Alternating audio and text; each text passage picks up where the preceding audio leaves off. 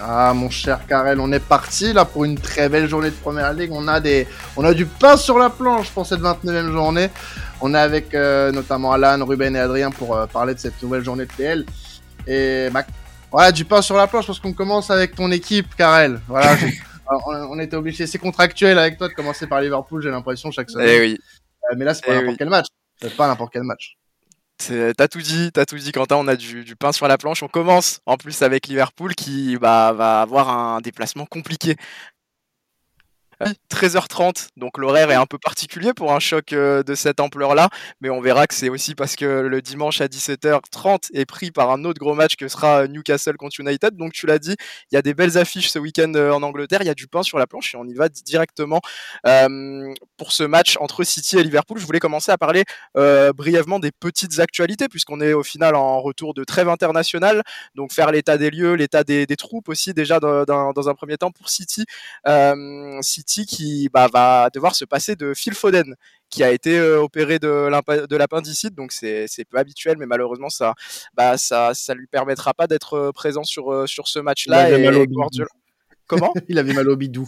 Ouais, voilà, c'est ça, c'est ça. Pour le dire de façon un peu plus mignonne et un peu Bah moins oui, médicale, voilà. c'est c'est ça, un petit petit mal de bidou pour Phil Foden euh, qui va euh, tranquillement se reposer et Guardiola va devoir trouver euh, un manière, une manière pardon de de composer sans lui et potentiellement aussi sans son cyborg au final puisque Erling Haaland lui qui avait été euh, si rayonnant qui avait inscrit un, un quintuplé face à Leipzig notamment je ne- ça me fait rire en fait maintenant c'est même plus euh, Ça devient je sais banal. même plus quoi dire. Je, je suis à, je, je n'ai plus d'adjectif en fait pour décrire ce qu'il est en train de faire cette saison. Bah lui est incertain, Euh, donc on risque de voir une animation offensive un peu euh, remaniée du côté des Citizens. Ceci étant dit, avant le départ. Pour la trêve, ça tournait très bien hein, du côté des, des Sky Blues qui restaient bah, sur six victoires d'affilée, euh, coupe, euh, Ligue des Champions, championnat compris, sur euh, cinq clean sheets d'affilée aussi euh, pour Guardiola, qui semble avoir trouvé un peu une formule en faisant jouer quatre centraux. Euh, donc c'est un peu particulier. Il fait jouer Aki à gauche, Diaz à Kanji en charnière et Stones à droite.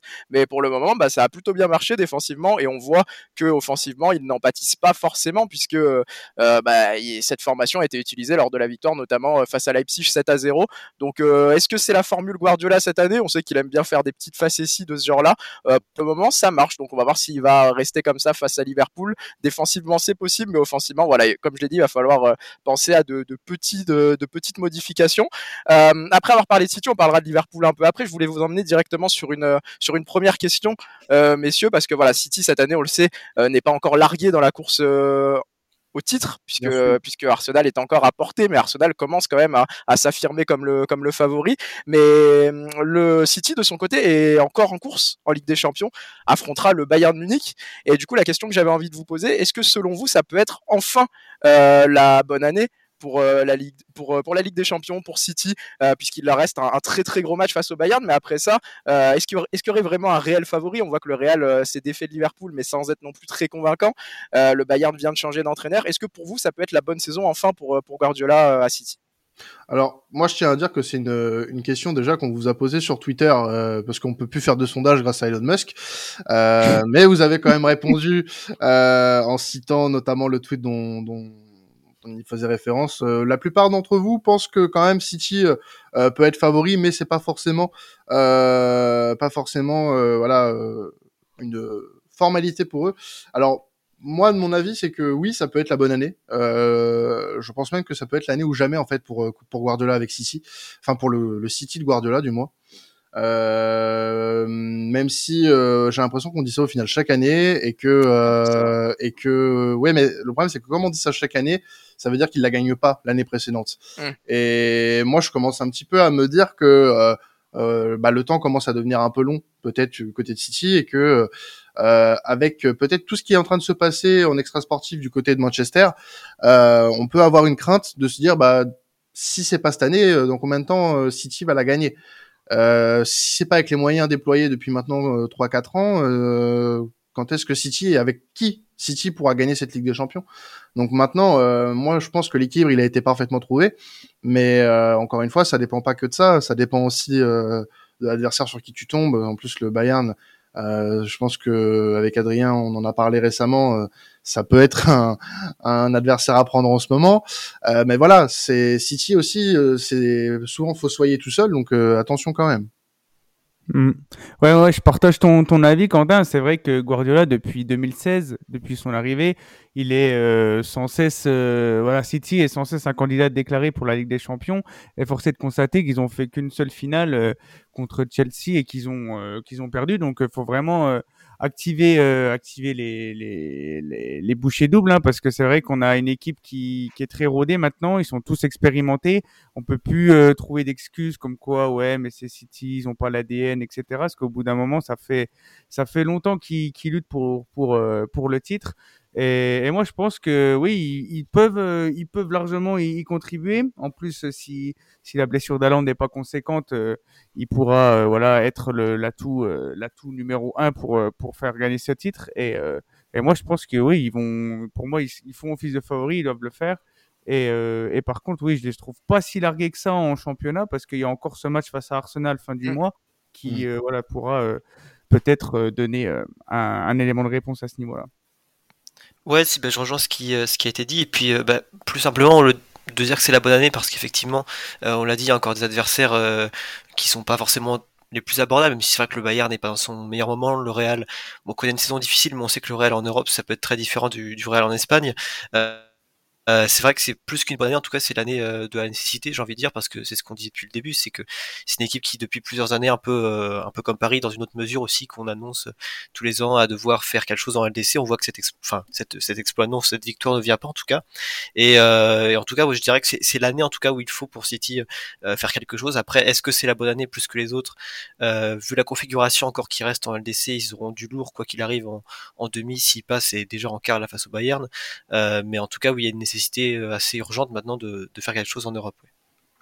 Bah, ce qui est sûr, c'est que euh, on peut passer du coup maintenant du côté de Liverpool mon cher Karel. Oui, on peut passer du côté de Liverpool, puisqu'en plus, comme Alan l'a dit, euh, City a encore euh, tout à jouer dans ce championnat et la rencontre face à Liverpool qu'ils avaient perdu au final euh, au match aller sur le score d'un 0 Ils avaient été très frustrés par une équipe des Reds bah, qui avait été très solidaire, qui avait subi et puis qui avait réussi à s'en sortir sur un exploit de, de Mossala. Donc il y a la revanche à prendre pour, pour Pep Guardiola qui est toujours très très frustré du côté d'Anfield au final. mais là, il aura l'occasion à l'Etihad de rebondir et de se rapprocher un peu d'Arsenal avant justement d'affronter les Gunners. Du côté de Liverpool, justement, euh, on a fait l'état des lieux après la trêve du côté de City et du côté des Reds, euh, ça va un peu mieux au niveau des blessés. On a Thiago et Bajcetic qui sont en fait les deux points les plus problématiques au niveau des blessures parce que c'était vraiment les deux hommes euh, forts et les deux hommes euh, vraiment sûrs de Klopp euh, cette saison. Et c'est les deux qui sont absents euh, qui sera absent jusqu'à la fin de la saison. Thiago Alcantara qui a toujours des petits problèmes. Il avait fait quelques blagues en interview sur le fait qu'avec toutes ces passes à l'aveugle qu'il fait il aurait des petits problèmes à la hanche. Et au final il a un gros problème à la hanche sur quelques mois sur quelques mois après cette déclaration. Donc attention on va pas trop jouer avec ces déclarations du côté de Liverpool. On sait que ça tombe vite. Ça va être le sujet sur lequel je vais vous lancer un peu après donc on peut s'interroger un peu euh, sur, euh, sur ce milieu de terrain qui sera affiché du côté de, Liverpool. On a Elliott, on a Fabinho qui seront là, mais qui viendra compléter ce milieu de terrain? Est-ce que ça sera Henderson? Est-ce que ce sera Milner? C'est assez fou de se dire que Milner, avec tout le respect que j'ai pour lui, rentre encore dans l'équation pour, euh, pour le Liverpool Football Club en, 2023, mais c'est le cas et c'est pas le plus mauvais cette saison, donc il est à prendre en compte.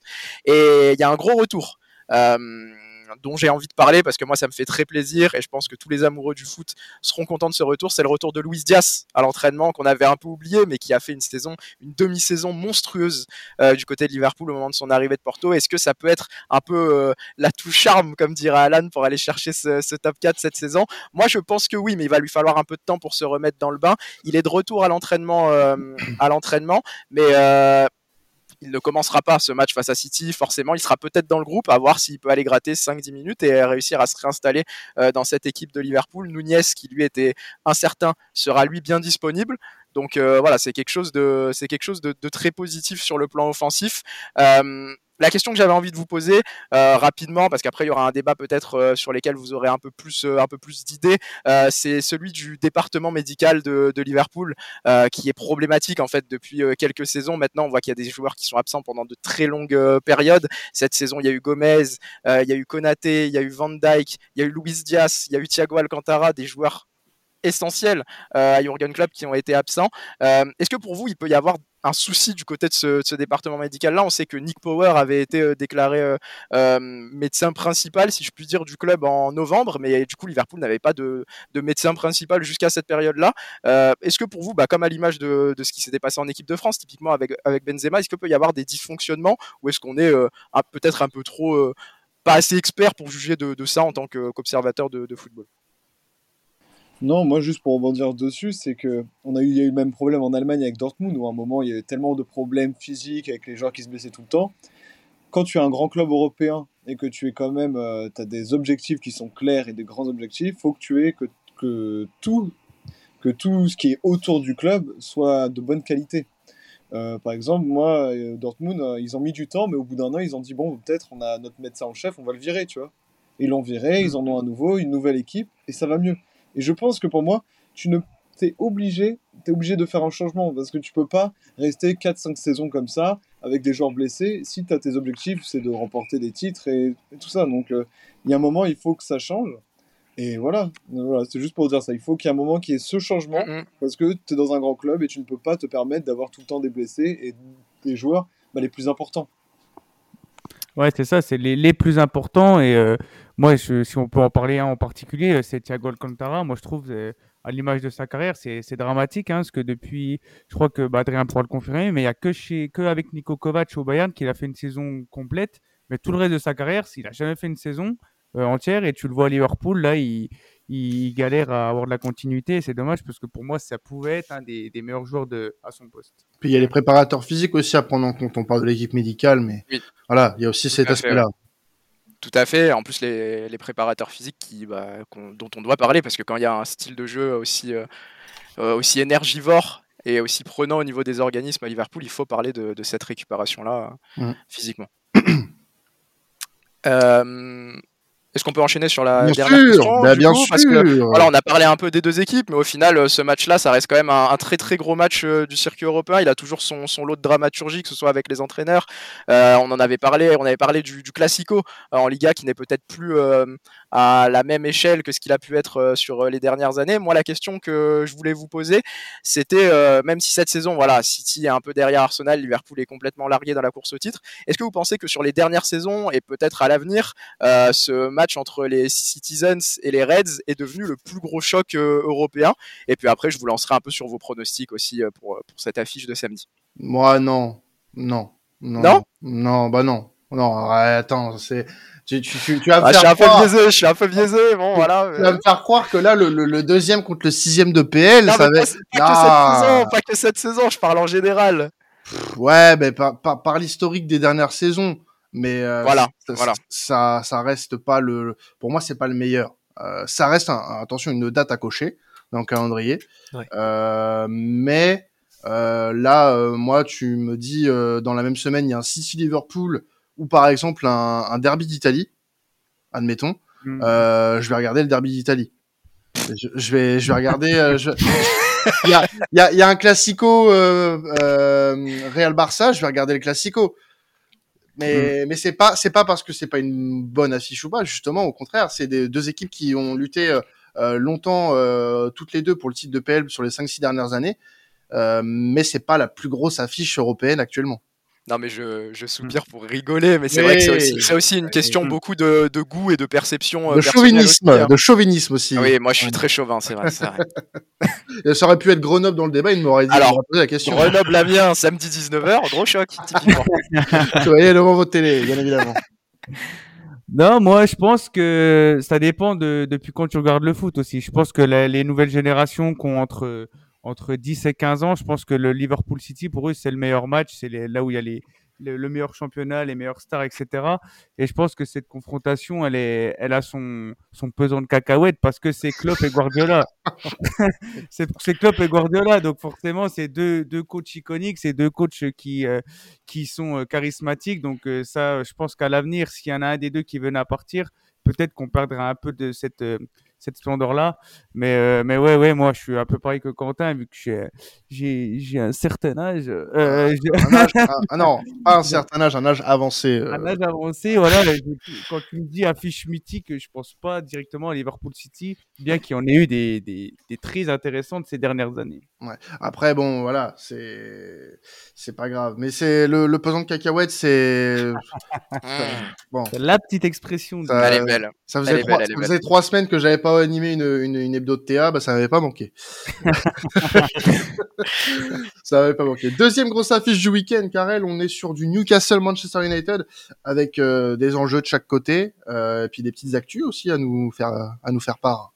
Oui, voilà, comme, euh, comme euh, City euh, Liverpool, des petites actus, puisqu'on est en retour de trêve. Mm. Dieu merci, parce que la trêve, ça va deux minutes. Et on revient du coup avec un deuxième gros choc entre Newcastle et United. Alors voilà, pour City et Liverpool, je, reviens brièvement, mais il y, aura toute la dimension aussi pour Liverpool d'être le, le, rôle d'arbitre dans cette course au titre, alors que pour ce Newcastle Manchester United, toute la question, c'est la question de, la course au top 4 au final. Et Newcastle qui allait peut-être un tout petit peu moins bien en ce moment, qu'on commençait à voir euh, peut-être faillir un peu alors qu'ils avaient été si solides cette saison, euh, bah, fait face à un gros coup dur pour euh, les six semaines à venir, puisque bah, Almiron, dont Flo nous a fait l'éloge à de nombreuses reprises cette saison dans, dans les Tellement podcasts. de poèmes à son... Euh, exactement, exactement. Des poèmes, des, des tirades, des slams, même si ça existe encore. Euh, Almiron sera absent pendant six semaines. Donc ça fait beaucoup sur cette fin de saison. Il va pas rater toute la fin de saison, mais quand même des matchs importants. Et on a peur, peut-être un peu euh, du côté des Magpies, que cette équipe euh, coule en l'absence d'un joueur euh, très très important et dans une équipe qui au final tournait un peu moins bien sur ces dernières semaines. Il y a la blessure également d'Anthony Gordon, lui qui nous vient d'Everton, qui est arrivé en janvier, qui est un élément important aussi sur le plan offensif et qui ne sera pas là pour ce choc face à United. Donc ça fait qu'on se retrouve avec un secteur offensif qui, qui est assez amoindri au final dans une équipe de Newcastle, comme je l'ai dit, qui allait euh, un peu moins bien. Euh, première question euh, pour vous, messieurs, sur cette équipe de Newcastle, avant de basculer sur United et le, choc dans sa globalité. on a vu qu'il y avait beaucoup de rachats qui s'étaient faits récemment en Première Ligue, notamment avec Chelsea, avec Todd qui, qui, qui, dépense sans compter, dont on a beaucoup parlé. le rachat de United qui est en cours aussi, avec le Qatar, il me semble, qui est sur l'affaire. Liverpool qui aimerait bien potentiellement voir une de ces, voir une part minoritaire être vendue, voire une part majoritaire. Euh, est-ce que vous pensez que hum, le modèle de rachat de Newcastle, qui au final se base plutôt sur le long terme, on le voit qui construit un peu avec Howe, qui, qui recrute. Euh, quand même sur des gros transferts, mais sans non plus faire trop de facéties pour le moment, euh, peut être plus efficace que le modèle de Chelsea, par exemple, qui dépense sans compter sur un mercato de janvier, qui au final met beaucoup de pression euh, sur les épaules de Graham Potter. Entre les deux modèles, lequel, selon vous, peut être euh, le plus efficace quand on parle vraiment de, de modèle de rachat? Bah, c'est compliqué quand même parce que euh... On est encore au début en plus, donc c'est un peu difficile de juger, mais sur ouais, les et, et, et, puis même de toute façon, euh, euh, les deux clubs se font racheter certes, mais tu, en fait, t'as pas la même base euh, des deux côtés. Newcastle, quand ils se font racheter, euh, putain, l'effectif de merde, sans manquer de respect au McFly. T'as pas les mêmes attentes. Ouais, voilà. Et puis t'as pas les mêmes attentes tout de suite. Après, je trouve ça plus intelligent. Enfin, ça reste cohérent avec le, le statut qu'avait le club avant le rachat pour pour Newcastle, par exemple. Euh, de faire du progressif, du long terme. Euh, le choix Edio, moi j'ai toujours dit, euh, c'était le, le, meilleur choix possible pour ce projet, pour commencer ce projet. Après peut-être même pour continuer, parce que lui, euh, faut admettre aussi qu'il grandit en tant qu'entraîneur dans ce projet, et c'est une, une très bonne chose. Maintenant, Chelsea aussi a un statut euh, en, en, Angleterre, et euh, moi je pense que en fait l'investissement il est fait en fonction aussi du statut et des attentes que tu as au, niveau du club. Moi je trouve pas ça incohérent non plus d'avoir mis ces sommes-là. On peut parler de oui, euh, il y a eu des 500 millions de dépensés depuis euh, depuis cet été. Euh, voilà, ça me fait ça me fait rire parce que en fait tous les clubs de PL auraient été dans cette situation-là, on n'aurait rien dit. Voilà, c'est parce que ça, ça, ça s'est passé à Chelsea, forcément, on, on, en parle un peu plus. Et c'est ça pour le coup, c'est la vérité. Tu penses, tu penses qu'on n'aurait rien dit pour un United ah, pour, Franchement, on n'aurait rien dit. On se serait foutu de leur gueule. Ça, oui mais euh, on n'aurait pas dit, on n'aurait pas crié au scandale. Euh, après, euh, bon, il s'avère que pour le moment les choix sont pas payants parce que bah Chelsea part de loin aussi. Hein. Chelsea part de loin. L'effectif était complètement fracturé. le renvoi de Tourelle a plus ébranler qu'autre chose le, le, groupe. donc non, non, moi ça me choque pas du, tout cette manière de faire. Maintenant, faut pas s'attendre à des résultats sur l'instant T. Il faudra voir ça plutôt sur la saison prochaine. Newcastle, c'est plus long en termes de projet, mais les deux pour moi sont viables. Ça dépend juste en fait de la philosophie du club et de ce que veulent les dirigeants au moment où ils achètent le club. Ouais, ils y vont step by step. L'année dernière, ils finissent dans le milieu de tableau. Cette année, leur objectif, c'est pas le titre, hein, c'est le, top 4.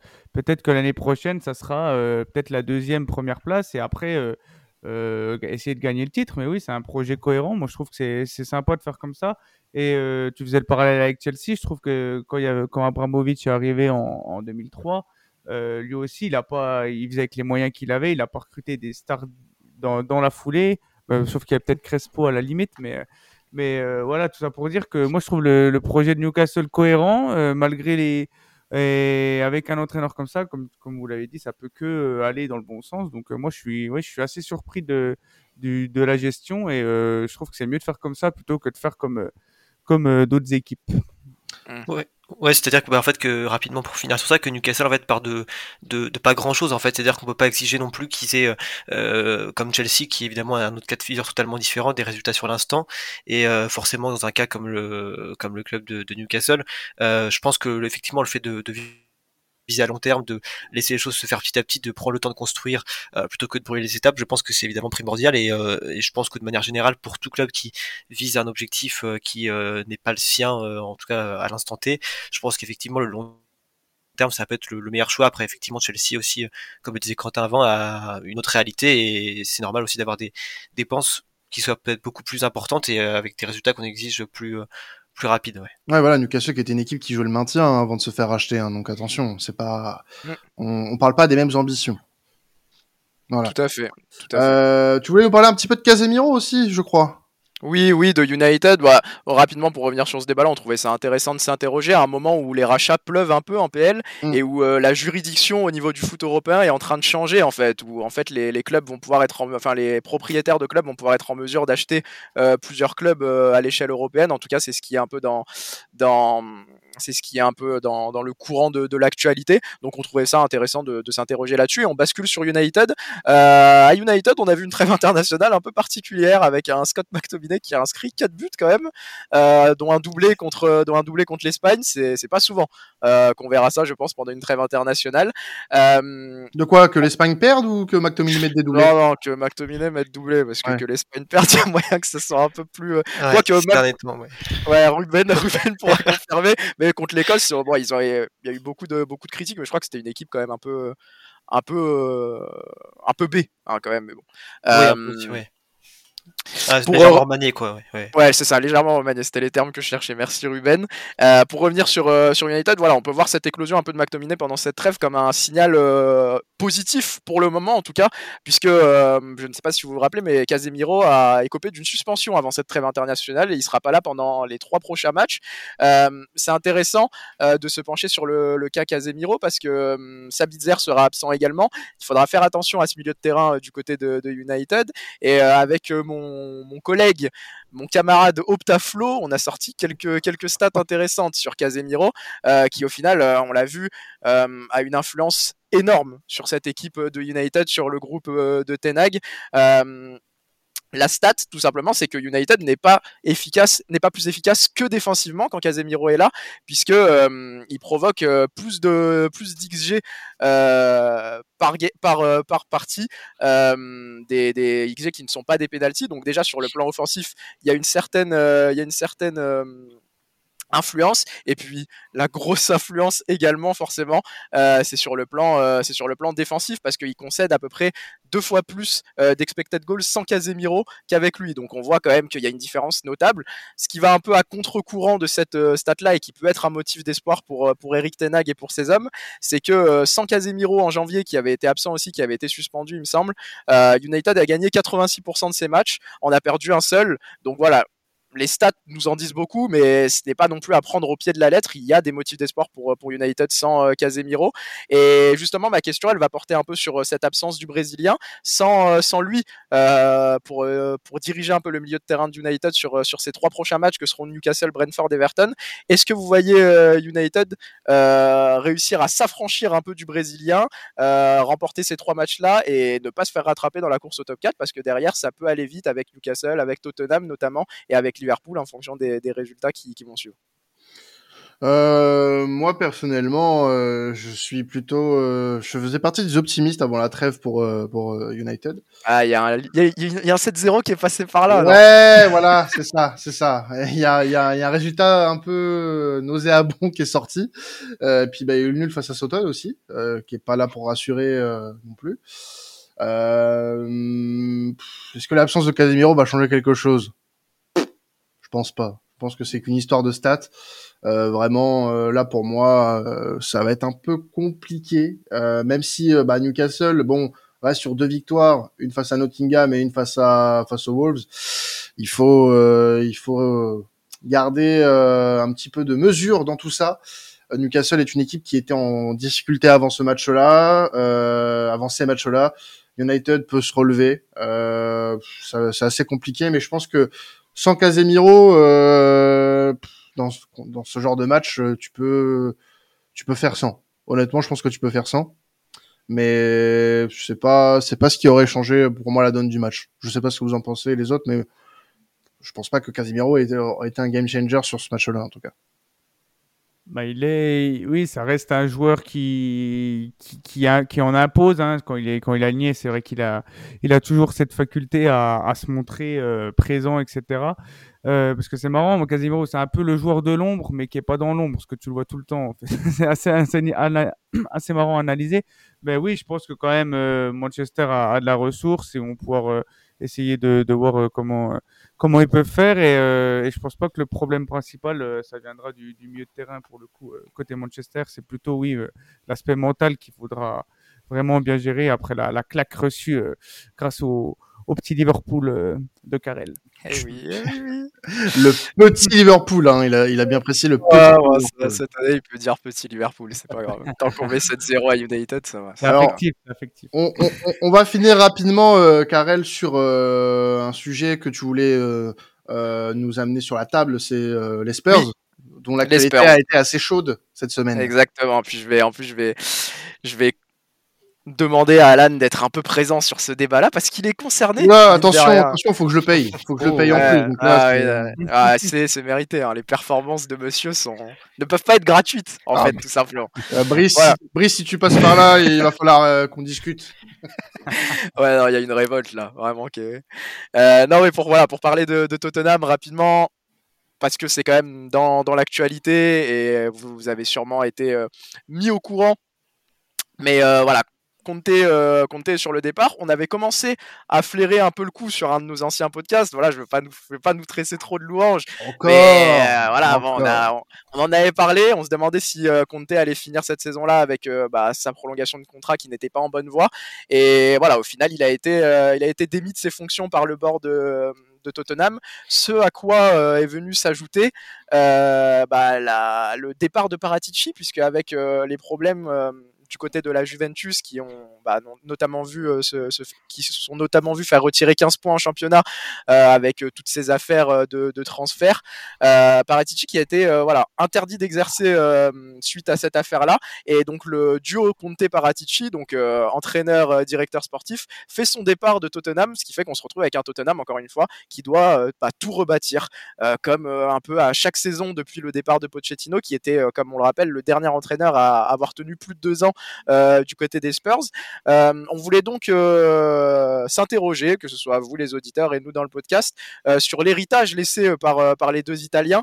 alors, de notre côté, on trouve qu'il a surtout euh, amené des recrues intéressantes. Euh, Paratici, euh, pense à Kulusevski, on pense à Betancourt qui au final ont été des très très bonnes affaires quand on voit leur rendement à Tottenham. Betancourt c'est peut-être euh, le joueur hormis Kane le plus important de cette équipe de Tottenham cette saison. Kulusevski il a un impact qui est monstrueux euh, depuis son départ de la Juventus. À se demander un peu pourquoi les les, les Juventini l'ont laissé l'ont laissé partir aussi facilement quand on voit à quel point il est intéressant cette année, beaucoup plus que Son typiquement, sûrement le joueur offensif le plus important derrière derrière Kane. Donc on s'interroge un peu sur cet héritage et surtout euh, sur euh, bah, qui va prendre la suite. Moi, c'est cette question-là que j'ai envie de, vous poser, messieurs, sur lesquelles vous aurez sûrement un avis. On sait qu'on a parlé un peu de Nagelsmann qui est parti du Bayern Munich. Ça, pas sûr que ça fasse euh, plaisir à tout le monde. Est-ce que vous avez une idée, vous, messieurs, pour prendre la suite de Tottenham? On sait que Pochettino est disponible aussi. On sait qu'il y a Nagelsmann. qu'est-ce que qu'est-ce que vous voyez se passer à ce niveau-là du côté de Tottenham, messieurs? Pas grand chose de positif. un éternel continu, un, éternel recommencement. Euh, j'ai l'impression qu'on peut pas bosser quoi qu'il arrive. Tu peux mettre n'importe qui dans, ce club, ça va être, euh, ça va être n'importe quoi. C'est, j'ai, j'ai de la peine un petit peu pour les gens qui supportent ce club, hein, honnêtement. non mais vraiment, premier degré. Hein. l'air un peu d'espoir quand t'as enfant. Non mais après, comment tu vas avoir de l'espoir? Tu mets, alors que tu l'aimes ou pas, que tu l'aimes ou pas, tu mets un coach comme Mourinho euh, qui est certes controversé, etc. Euh, bah ça marche pas. Euh, il part à la Roma et gagne un titre, bizarrement. C'est que l'Europa League conférence, hein, tu vas me dire, mais ça, reste un titre. Euh, tu mets, euh, tu mets Conte qui a, qui a gagné pas mal de choses avec Chelsea, qui connaît le championnat d'Angleterre. Ça marche pas. Ça marche pas. Il y a un truc qui pue la loose avec ce club. Et ça, me désole parce que tu as des joueurs qui sont quand même euh, de, gros calibre. Tu as un recrutement qui a été fait cet été quand même assez intéressant. Mais ça, quoi qu'il arrive, il y a un truc qui fait que ce club pue la loose. C'est même pas une insulte, c'est un, fait. C'est un fait, ce club, depuis, depuis, que, depuis que je regarde le foot, ça fait quasiment 20 ans. Euh, j'ai jamais vu briller avec Pochettino, quand même, on, les a vus euh, pas loin de, oui, mais c'est... de prendre une autre dimension, mais avec un peu plus de régularité, une finale de LDC. Ouais, mais c'est parce que c'est le seul coach que tu as, entre guillemets, laissé bosser. Euh... Ah, bah c'est, toute la question, du coup. Voilà. Euh, est-ce qu'il ne faut pas un changement plus profond au niveau de la hiérarchie au-dessus? Oui, bien sûr. Euh, Monsieur Lévy, euh, il faut s'en aller à un moment donné. Il va falloir laisser la main, parce que là, c'est plus possible c'est plus possible. Comté le dit concrètement qu'il avait affaire à des incapables. Euh, je dis pas qu'il a une part de qu'il a pas de part de responsabilité dans cet échec-là non plus, mais quand même, putain, ça, ça commence à faire. Euh, c'est combien, combien, de temps qu'il est parti, Pochettino? Euh, 4 ans? Euh, Il y a eu Mourinho, il y a eu. Il y a eu, Man... il y a eu Nuno Santos aussi. Ouais, oui, qui est pas resté longtemps. Santos, qui est pas resté longtemps. Qui est pas resté longtemps. Non, non, bah, Donc, il faut vraiment trouver le, le bon fit, quoi. Bah ouais, mais bon, qui? Bah c'est toute ma question. Est-ce que vous, vous avez des idées? Est-ce que vous avez un profil que vous aimeriez bien voir là-bas? Ouais, bah surtout pas Nagelsmann. Hein. On en parlait, mais euh, ton, ton, tonton va pas te mettre là-bas, s'il te plaît, parce que là, franchement, euh, tu vas te ruiner. Surtout si on te laisse pas bosser, ça sert à rien. Franchement. Non, puis euh, même les, les, entraîneurs qui sont passés par Tottenham, on dirait que ça leur a aussi brisé leur carrière. Hein. Je pense à, Scott Parker qui s'est fait virer du FC Bruges. Je pense à Villas-Boas qui a fait, depuis qui, ben, ça datait un peu avant, mais il a fait n'importe quoi à Tottenham et depuis c'est la, la descente aux enfers pour lui. Enfin, franchement, je vois pas quel coach peut, peut éteindre l'incendie. Il faudrait vraiment un coach, euh, oui, soit prometteur ou alors un, voilà, un, coach qui, qui, connaît bien le club et qui serait prêt voilà, à, vouloir faire changer les choses, euh, quitte à aller au clash avec la, la direction. Parce que là, c'est vrai que c'est assez euh, assez assez compliqué et euh, ouais moi je, je bah tiens je très bien un petit un petit Jacques Santini qui avait dirigé.